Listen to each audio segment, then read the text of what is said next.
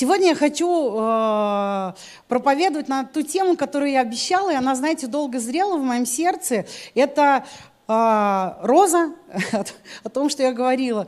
Э, меня немножко смущает, знаете, роза, само такое вот э, достаточно романтичное название цветка. И вообще в истории человечества очень много с розами связано. Э, он такой необычный цветок, выделяющийся среди всех. И помните, я, э, когда была первый раз там в Вифиле, на пророческой школе, и там я рассказывала, проповедовала об этом, что там э, девочка молоденькая, или 12 было, она выдала мне как раз пророчество и сказала, что я вижу, как Бог протягивает тебе букет цветов, и там розы и розы для каждого сезона. И когда я слушала это пророчество, первое, что вызвало у меня это слово, такую, знаете, негативную, болезненную реакцию.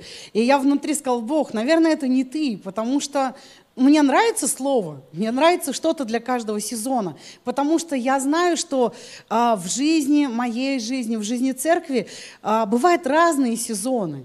Мы переживаем. И то, что тебе нужно зимой, может быть, вообще не пригодится летом, и наоборот – я хочу быть оснащенной для каждого сезона, для каждого переживания, события. Но, знаете, я не хотела рост вообще, я не хотела, я думаю, Бог, это не ты, наверное. И тогда Бог успокоил меня и сказал, если бы ты говорил это слово, о чем бы ты сказала? Я, первое, что у меня возникло сразу, сокровище. Мне нравится этот образ, он часто возникает у меня, я часто молюсь об этом. И я часто вижу церковь, людей как какое-то сокровище. И действительно в Библии много об этом говорится. И я успокоилась на это, думаю, хорошо, Господь, у меня есть что-то от Тебя ценное, важное, замечательное для каждого сезона. Я на этом успокоилась. И, но знаете, вот э, мой, э, мои, мои отношения с розами не начались очень давно. Расскажу немножко о себе. Э, это, ну, знаете, моя такая личная персональная история.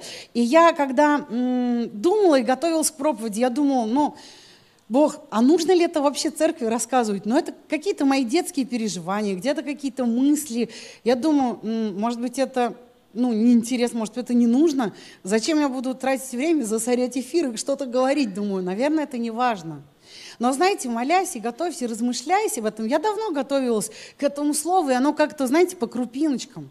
Я вдруг поняла, что вот про себя сейчас скажу, но я думаю, что это а, абсолютно про каждого из нас, который является частью этой церкви. Как будто, знаете, моя жизнь, она вплетена в ДНК этой церкви. Если сравнить нас с ковром, тогда моя нить, она вплетена в этот ковер. И все, что происходит и происходило со мной, оно важно и влияет на эту церковь. Знаете, даже не потому, что а, у меня есть какое-то служение или что-то, потому что каждый из нас так. То, что происходит с вами, с вашей жизнью, что происходило раньше, оно имеет огромное значение и влияние для этой церкви, для этой земли, для всего происходящего. И это очень сложно, знаете, а, проанализировать и как-то логично из этого какое-то стройное учение вывести, но это так, это так и есть. А, поэтому а, что с моими розами? А, первый раз розы я увидела, знаете, как цветок, прекрасный, замечательный, как я познакомилась, это через мою тетю. Моя, я выросла в деревне и жила в частном доме, и совсем неподалеку жила бабушка и семья тети с ней. И у них был, э, вот знаете, самый прекрасный розарий, наверное, который можно представить вот у простых людей обычных. А, у них была такая асфальтированная дорожка к дому, чуть-чуть на возвышении, и с левой и с правой стороны достаточно ну, такое большое расстояние, все было засажено розами. Моя тетя, она вообще прекрасный цветовод, она всегда разбиралась. И розы ей привозили там и из-за границы, и семена, и она выводила, и везде покупала черенки, что только не делала вообще. А, и у нее были разные розы. У нее была даже черная, темно-синяя роза. И такие сики, они ароматно пахли. И знаете, вот я росла, и это было долго, пока я вот была в, жила в родительском доме, мы часто приходили к бабушке, к тете, я очень много времени там проводила, и я вот все вообще, все лето, я, знаете, жила в окружении этих роз, я была девочкой э, с большим внутренним миром, с большой фантазией, э, с богатым воображением. Я много играла с розами, я с ними разговаривала, и, и у меня, знаете, были с ними отношения, с этими цветами.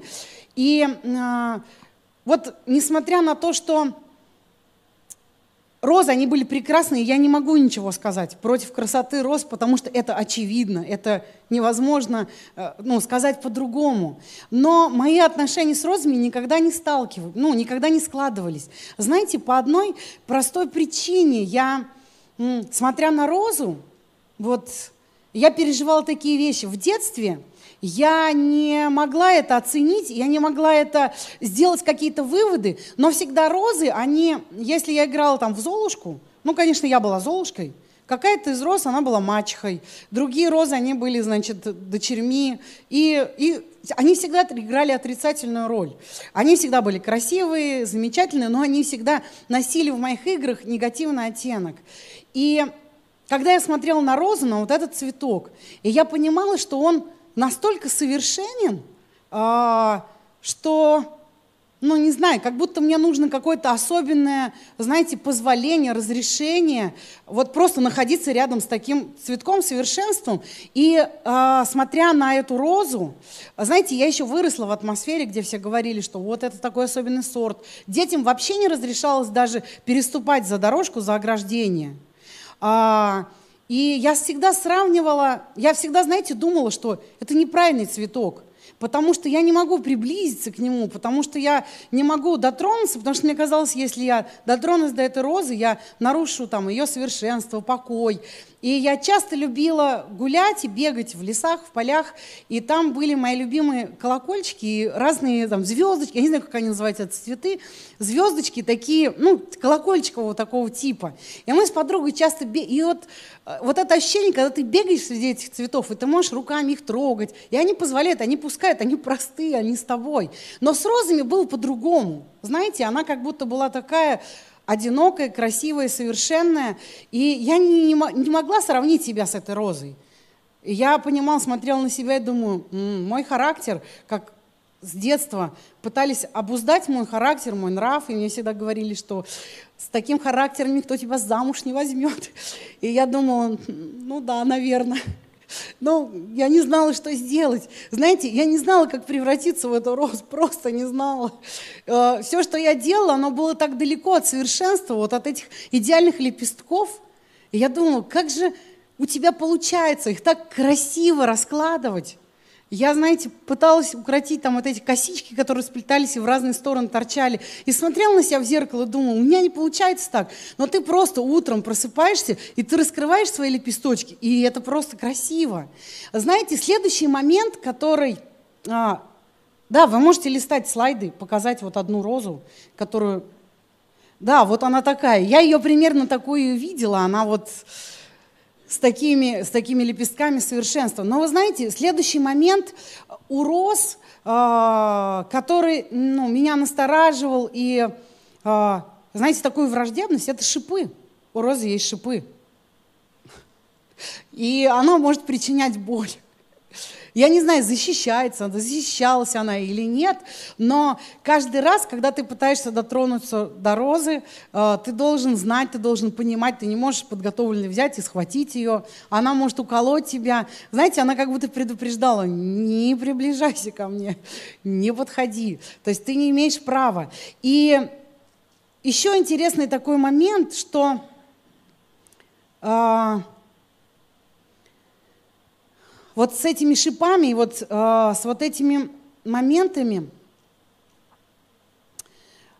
э, интересно, что когда я Тогда вот во времена моего детства вообще не было ни Библии, я не видела, была какая-то детская Библия, такая брошюрочка в изложении, то есть это даже не библейский текст.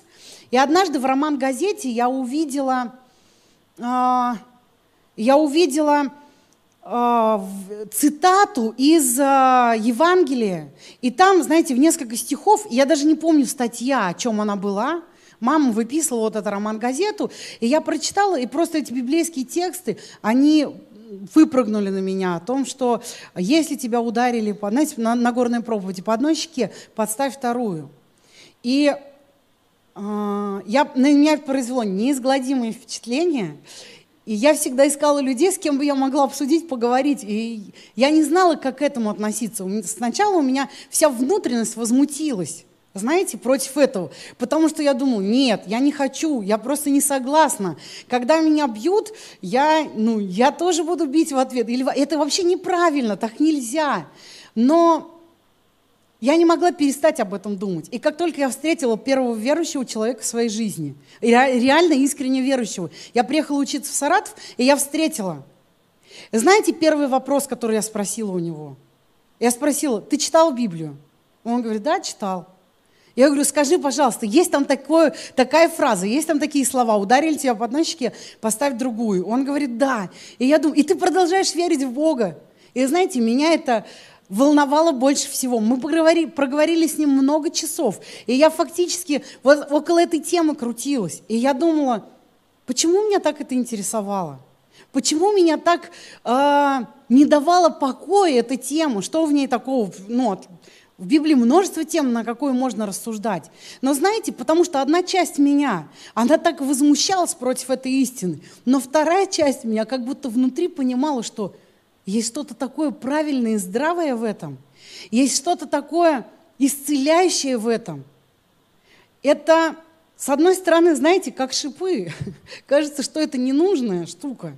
И когда мы срезаем цветы, когда мы убиваем их, ну, пожалуйста, вот те, кто любит там ставить цветы в букет, я сейчас не хочу, я тоже срываю цветы и ставлю, я не против этого сейчас. Это чисто метафора. Но когда мы убиваем цветок, чтобы он дольше стоял, мы знаете, что делаем? Мы отламываем все шипы. Вот когда ты покупаешь, тебе там продавец говорит, отломайте все шипы и поставьте. Но живой цветок, у него есть шипы. И есть определенная часть какой-то боли, какого-то переживания, которое приносит розы. Но знаете, в этом есть что-то правильное. Но тогда я не могла понять. И это меня все возмущало, это меня теребило, это меня заставляло держаться подальше вообще от, от роз и от всей этой темы. И следующий момент, который в розах меня, э, знаете, он даже я даже немножко злорадствовала в детстве, когда я негативно относилась к розам, что они умирают, розы умирают. И наступает период, и наступает сезон, когда они умирают. И розы, они вообще не могут выжить в некомфортной обстановке.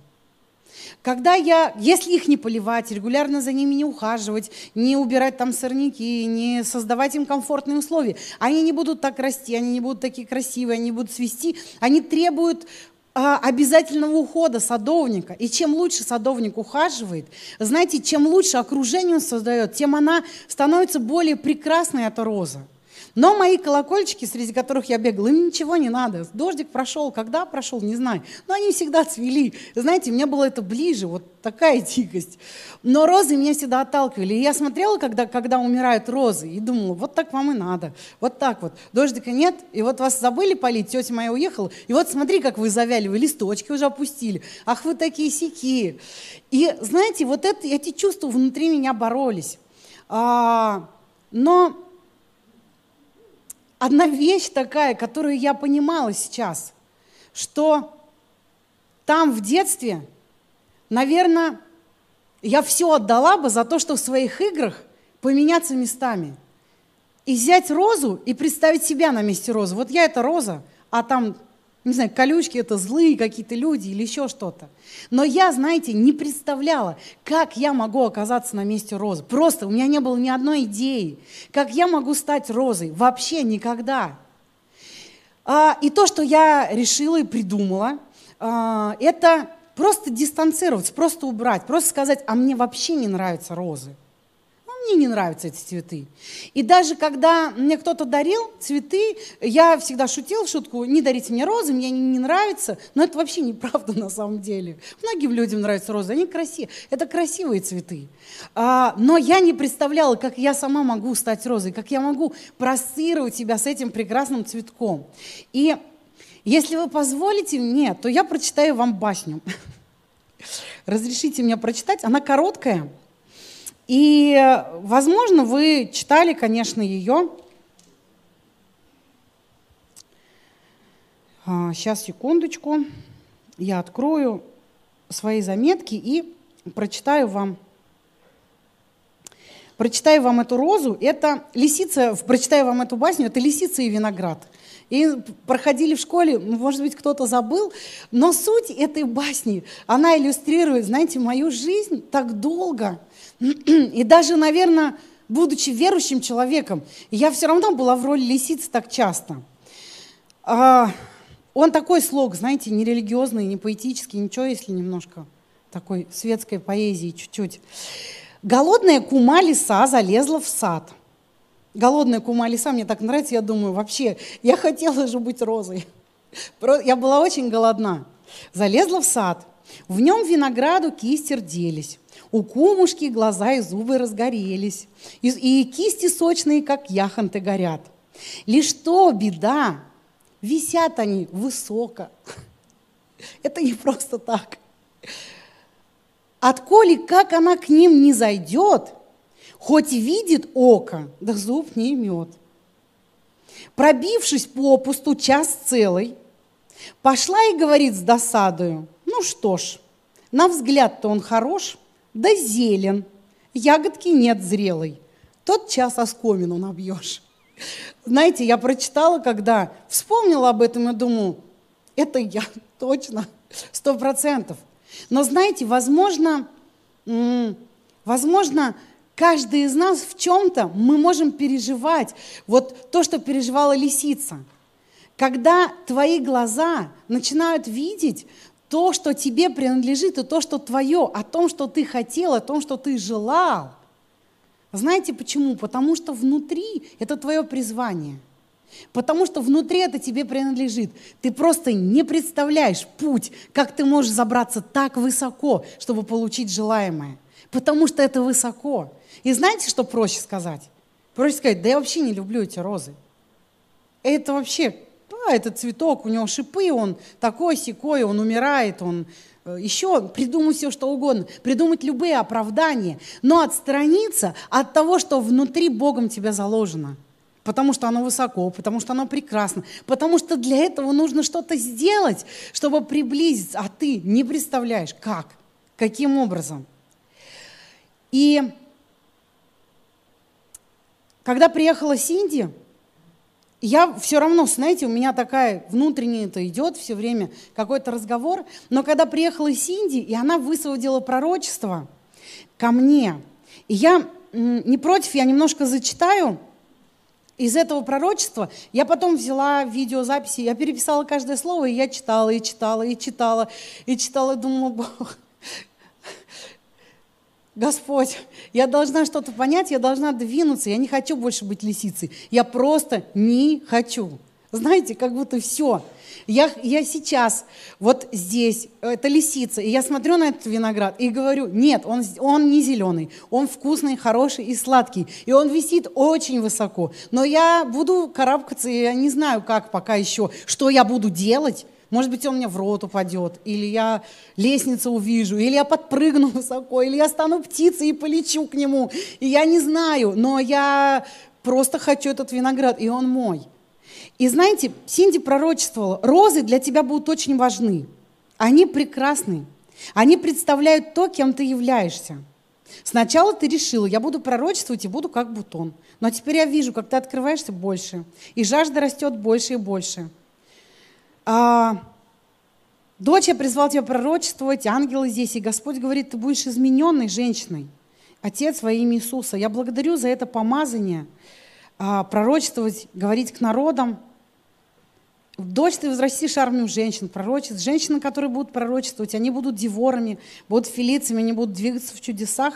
И я возвращу тебя, чтобы ты взращивал армию лидеров. А, и она передала мне мантию. И вы знаете, я читала, читала за раз, думаю, Бог, ну зачем эти розы, почему? Она даже мантию а, подарила с розами. И вдруг пришла такая мысль, и я просто чего-то не вижу. Бог все приготовил, Он все устроил. Даже если я нахожусь в ситуации, которая мне кажется безвыходной, я просто не знаю, куда двигаться. У меня есть а, желание, у меня есть, знаете, а, пророческое слово на будущее. Я понимаю, а, где я сейчас, я понимаю, где я должна быть впереди. И я просто не знаю пути, я не знаю, как мне туда прийти, я не знаю, какие шаги сделать, я не знаю, вы знаете, вот середина самое важное, куда мне сейчас надо двигаться, куда мне ставить ногу. А для меня просто, знаете, черное пятно. И что мне делать в этом? У меня есть выбор, как всегда, стать лисицей с виноградом и просто сидеть и никуда не двигаться и ждать, пока там что-нибудь еще произойдет. Но однажды я пообещала Богу, что я все равно буду двигаться, и не просто уже не... Бог мне сказал, что я высылаю тебя, и ты тут же прям должна мне сейчас пообещать, что ты никогда не остановишься, просто будешь двигаться, даже если ты не будешь понимать, куда двигаться и как и зачем, ты просто будешь переставлять ноги и двигаться. И я пообещала Богу тогда, что я буду продолжать, даже если непонятно. И вы знаете, я поняла, что очень часто в жизни очень многие из нас, мы имеем понимание о той ситуации, в которой я сейчас нахожусь. Что со мной? И очень часто а, та ситуация, в которой я сейчас, она меня не радует. То есть, видимо, может быть что-то, что должно быть изменено а, видимо, что-то, что неправильно в жизни, что не Божье в жизни, что это не Богом насаженный, какой-то враг, или я действую неправильно, еще что-то.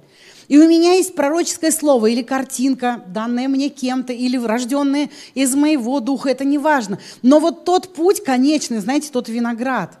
И я понимаю, что он мой.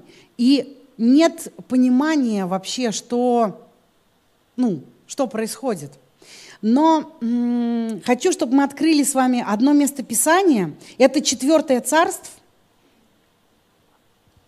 шестая глава. И с шестого стиха, ой, нет, нет, с восьмого стиха, простите. Восьмой стих. Здесь рассказывается история Израиля, когда Сирия воевала с Израилем, и царь Сирии воевал с Израилем, посоветовавшись со слугами, он сказал, я расположу лагерь там-то и там-то. Ну, какая-то военная стратегия. И далее рассказывается о том, что Божий человек Елисей, он в духе получал все знаете, военные вот стратегические планы врага переносил, передавал это царю Израилева, и они могли выигрывать. Они имели стратегическое преимущество, они знали все планы перемещения врага. А, и тогда царь Сирии, в 11 стихе написано, что он даже встревожился, и он как будто заподозрил, что у них какие-то, э, как это называется, ну, да, доносчики, да-да-да, а, вот, э, он весьма, да, что кто-то из приближенных людей, они его обманывают. Но люди сказали ему, нет, все, все нормально, все наши э, здесь верны тебе. Но там есть пророк Божий. Все, что мы здесь запланируем, он тут же знает и все передает царю. И, соответственно, царь сказал, ну-ка, ну, знаете меня, где он живет, мы пойдем его просто и ликвидируем, и решим так проблему. Все просто и понятно. Так они и решили. И 14 стих. Он послал, царь сирийский, туда лошадей, колесницы и большое войско. Они пришли ночью, окружили город. Четко, ясно, стратегически, понятно. Знаете, как действует враг. И знаете, как будто го окружили город и такой безвыходной ситуации. Большое войско, пришли, ночью окружили, и выхода нет. И когда рано утром слуга Божьего человека поднялся, вышел, город был окружен войском с конями и колесницами. То есть вот слуга встает, открывает свои глаза и смотрит. Выхода нет. Вообще ситуация ужасная. Кругом враг и все плохо. И знаете, самое главное, он кругом, вот так, вокруг. Была бы хоть какая-то лазейка, но везде, куда бы он, любой путь, который бы этот человек мог бы себе придумать или вот в, посмотреть в любой, в любой части этой стены, в любой части вот этого выхода был враг. То есть выход закрыт. И, ах, господин мой, слуга сказал, что же нам делать? Спросил слуга. Ну, правда. Такой хороший вопрос, а что же делать? И знаете, такой вопрос так часто у нас возникает. И часто мы, видя вот эту ситуацию в своей жизни, например, я болен, и у меня болит, и реально я э, чувствую эту боль, я вижу вот этих врагов, или у меня финансовые, в любой сфере, в любом, или у меня душевные какие-то проблемы, какая бы проблема ни была, какая бы ситуация ни была, ты открываешь глаза вдруг однажды в своей жизни, и ты понимаешь, что вот ты кругом вот так повернулся везде, и там везде враг, безвыходно. И что ты начинаешь говорить? Ты приходишь к Богу и говоришь, Господь, скажи, что мне сделать. Правда? Это так логично, это так правильно, это кажется так понятно. Но пророк, он не задавал таких вопросов. Он вообще вел себя по-другому. 16 стих. «Не бойся», — ответил пророк, — «тех, кто с нами, больше тех, кто с ними». В смысле? О чем он говорит? Вот знаете, если мы смотрим своими физическими глазами, если мы смотрим на то, что видимо, на то, что вот открыто тебе – ты смотришь, тогда кажется слова эти безумные. В смысле, кого? Нас. Вот я здесь слуга, еще, еще там какой-то народ в городе, у нас нет армии, а там большое войско, оно пришло, кругом стало. То есть представляете, как царь подготовился, потому что он знал, что убив человека, он может выиграть войну одного. И на всякий случай это был беспроигрышный вариант – Потому что одного пророка, не воина, но можно убить и небольшим отрядом. Но он решил подстраховаться и послал большое войско, чтобы не было вообще промаха. То, знаете, враг, то есть если там, не знаю, финансовые проблемы, то тогда в ноль или там в минус. Если болезнь такая, что врачи разводят руками и говорят, ну, я... надейтесь на чудо. То есть, знаете, вот иногда такие бывают ситуации – если ты там поругался, то так, что все, человек вообще просто обрубил концы и не хочет с тобой больше иметь никаких отношений. И вот пророк из этой ситуации, он говорит, М, не бойся, потому что тех, кто с нами, больше того, кто с ними. Почему он мог так сказать? Почему он не выпиял к Богу и не спрашивал, Бог, что делать? Почему пророк не спрашивал у Бога ничего? Я, я тоже спрашиваю у Господа, думаю, Господь, почему ты часто не отвечаешь мне, не отвечаешь людям? Господь мне говорит, потому что вы задаете вопросы, на которые вам не нужно знать ответ, вы не хотите. Ну, то есть он вам не нужен. Даже если я дам ответ на этот вопрос, он вам не пригодится. Потому что вам нужно задавать другие вопросы вообще совершенно. Вы не об этом спрашиваете. И здесь, знаете, им не нужно было а, знать, что делать. Что делает пророк? Простите. Елисей помолился. Господи, открой его глаза, чтобы он мог видеть. Господь открыл слуге глаза, и он посмотрел и увидел, что вокруг Елисея по всей горе были огненные кони и колесницы. Пророку не нужно было знать, что делать, потому что он мог видеть, он что-то увидел – что-то Божье, знаете, что-то сокрытое. Он что-то увидел, и из этого родилась стратегия, из этого родилось понимание, как двигаться и что делать. И знаете, у Елисея вообще родилась идея, что он может сделать. Когда он увидел воинство небесное, когда он увидел все эти вот, знаете, огненные колесницы, он оценил силу, которая с ним – и силу, которая пришла против него. Знаете, что он тогда сделал?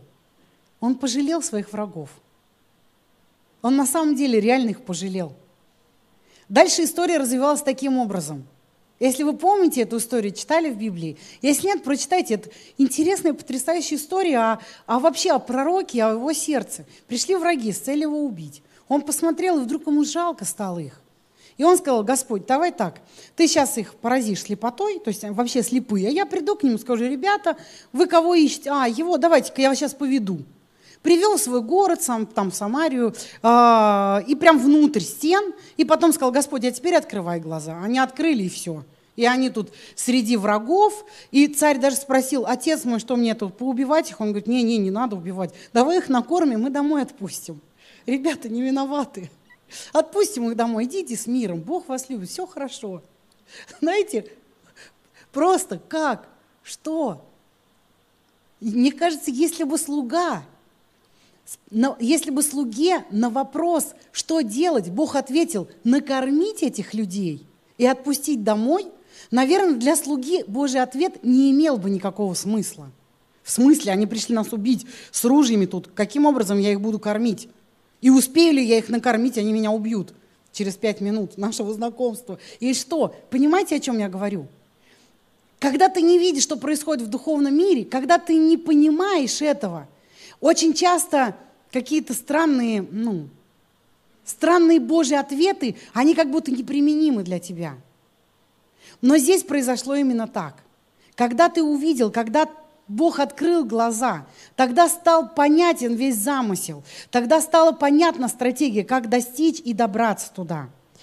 И э, знаете, я стала молиться в это время о том, думаю, Господь, я должна раз и навсегда решить э, с этими розами, да, хорошо, я сейчас скажу, я люблю эти розы, все. Но я даже смотреть на их лепестки шелковые не хочу, потому что моя среда обитания, она другая. И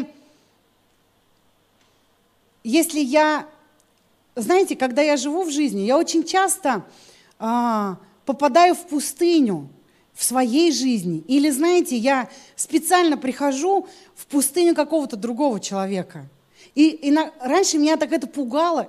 Понятно говорю, нет о чем. Не, не совсем понятно, да?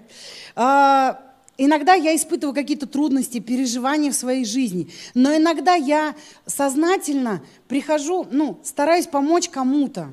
И прихожу в его ситуацию. А там тоже пустыня. А там тоже, знаете, война и какая-то беда. И я не представляла, как я могу там быть вот этой холеной розой чайной, знаете, стоять Вообще этот образ не вязался.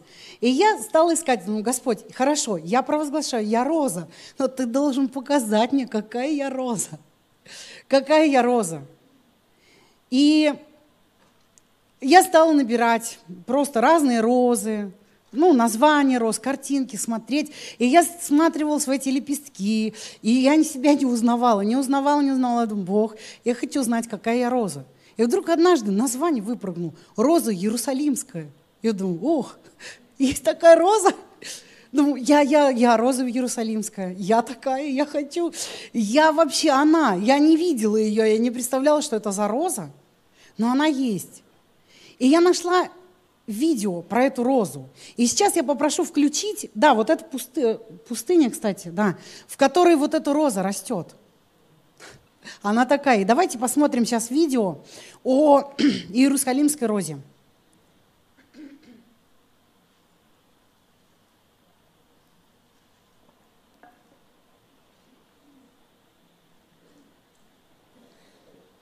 Я думаю, все в порядке у нас будет с этим. И пока, э, пока нам ставят э, видео, я немножко почитаю про вот эту пустыню. А, это сейчас в пустынях никто не живет. Жарко, пыльно днем и холодно ночью. Вы, когда будете готовы, можете видео запускать. А раньше почти вся территория современного Израиля и вокруг была сплошной пустыней из песка. И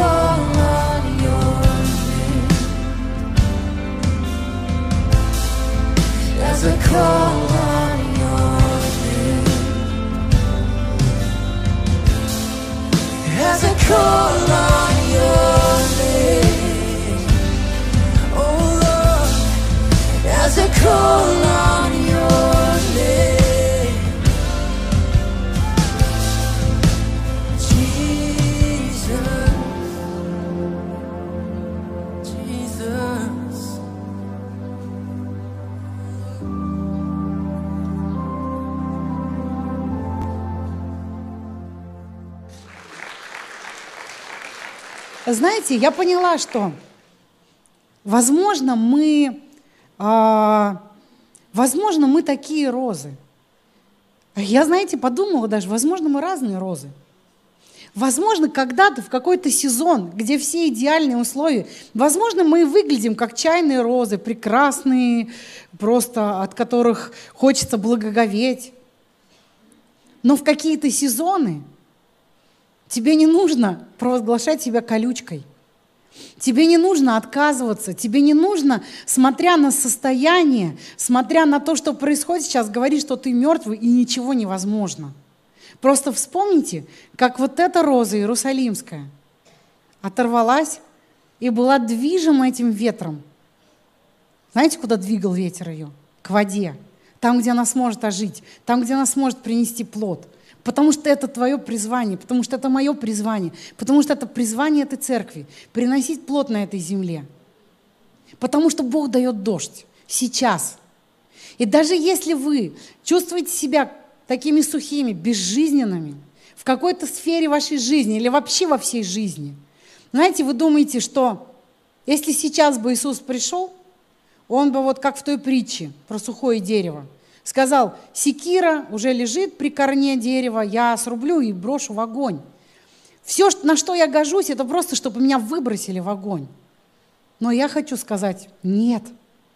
Потому что ты не просто сучок, потому что ты не просто какая-то колючка непонятная, потому что ты роза иерусалимская. Внутри тебя жизнь, тебя невозможно убить. Внутри тебя Бог поместил столько жизни. И этого никто не видит. Знаете, вот можно вот эту черную картинку вернуть. Вот черную розу, которая вот. Вы можете сказать, что в ней есть жизнь? Нет, это не видно вооруженным глазом. Знаете, надо или верить, или знать о том, что в ней есть жизнь, чтобы это произошло. А, уважаемые прославляющие, приходите, будем славить Бога. И давайте мы встанем, давайте мы будем молиться. И сегодня я хочу, знаете, донести и сказать вам, что вы роза Иерусалимская. Это ваша судьба. ты говоришь, но в каком направлении мне катиться? Где эта вода? Как мне достичь этой воды? А я вам говорю, что Бог, Он ваш ветер. Иногда на вопрос, Господи, что мне делать? Бог не откроет тебе ответ, потому что Он хочет открыть твои глаза. Возможно, ты, как Елисей, придумаешь хороший выход. Возможно, как Моисей, ты будешь молиться за народ, а не просто сведешь огонь с неба, чтобы попалить. Потому что пророк с открытыми глазами, человек с открытыми глазами, он мыслит по-другому. Он как будто знает, что делать. Он как будто видит Бога творящим, он как будто понимает, а что Бог сотворил? Люди сотворили врагов и вокруг, а Бог сотворил огненные колесницы пришли. И врагам плохо, врагов надо спасать. Ты роза Иерусалимская, пусть Бог откроет глаза. И ты увидишь эту зелень, несмотря на сухие листья. Ты увидишь эти потоки, которые ждут тебя, и ветер Духа Святого, Он приведет тебя. Он будет катить тебя, тебе будет страшно, ты будешь не знать и не понимать, куда же я, а вдруг, а вдруг я не попаду на эти воды, а вдруг. Но ты в руках Божьих, и Он обещал, что никто тебя не похитит, никто. Никакой злой ветер Он не позволит, но Он приведет тебя к потокам. И там ты зазеленеешь, и там ты принесешь плод. Господь, мы молим Тебя. Мы молим Тебя за свои жизни, Господь. Мы молим Тебя друг за друга за эту церковь, за этот город, за эту страну, за эту территорию, Господь. Мы благодарим Тебя, Господь, за то, что из этой пустыни Ты делаешь сад, Господь. За то, что многие из нас в какой-то сфере, мы как розы иерусалимские, но Ты ведешь нас к водам – ты ведешь нас водом тихим. Ты наш пастырь. Там, где мы можем распуститься, Господь. Там, где мы можем дать плод. Там, где мы можем умножиться, Господь. Ты ведешь нас, Бог. И мы принимаем, Господь. Мы принимаем Твой путь. Мы принимаем Твое направление, Господь. Мы принимаем в нашей жизни, Бог. Славим Тебя, Господь. Славим Тебя, Господь. Мы отдаем Тебя в свои руки, Господь. Мы отдаем себя в Твои руки, Бог. Чтобы Ты вел нас туда, куда Ты хочешь, Господь. Чтобы Ты двигал нас, Господь. Чтобы Ты передвигал нас. Аллилуйя. Слава Тебе, Господь. Мы славим Тебя, Господь. Аллилуйя. Аллилуйя. Прославляем Тебя. моя надежда. Давайте будем благодарить Бога за Его силу жизни. Ты мой ответ, ты моя сила, ты моя скала, ты мой Я пророчествую, шум дождя. что ты будешь слышать этот шум дождя. Потому что время умножаться, время приносить плоды сейчас. Не спрашивай у Бога, что делать. Но помолись этой молитвой. Бог, открой мне глаза, чтобы я увидел то, где я нахожусь. И многие вещи станут понятны. Ты сможешь сотворять вместе с Богом свою жизнь. Ты сможешь сотворять с Богом историю, события. Ты увидишь Бога творящим и сможешь повторять за Ним. И это принесет силу. И это вызовет дождь на эту землю.